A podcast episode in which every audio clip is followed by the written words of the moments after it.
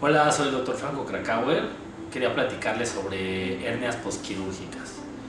A veces cuesta trabajo explicar y entender qué es una hernia. Una hernia hay que imaginarla como si fuera un orificio que hay en una cortina.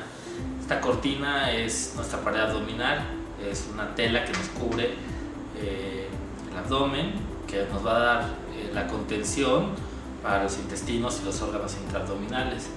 Las hernias se pueden hacer por un esfuerzo constante, por ejemplo, cuando tenemos un problema de cáncer de próstata y la gente o crecimiento de la próstata está ejerciendo mucha presión, o pueden pasar también por eh, alguna cirugía.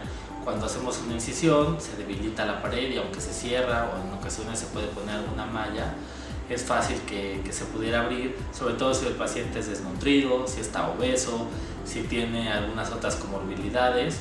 Entonces también hay que tener mucho cuidado después de las cirugías de evitar hacer movimientos bruscos en el abdomen, sobre todo las cirugías abdominales, ya que estos, o por ejemplo tener tos o tener náuseas, vómito, puede condicionar esto.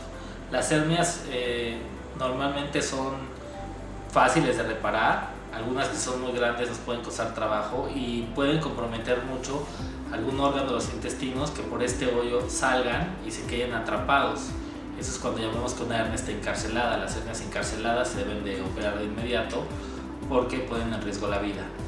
Entonces, más o menos ese es eh, la, hay una clasificación enorme de hernias dependiendo en qué parte del cuerpo, pero las que estamos platicando ahorita son las que se producen después de una cirugía.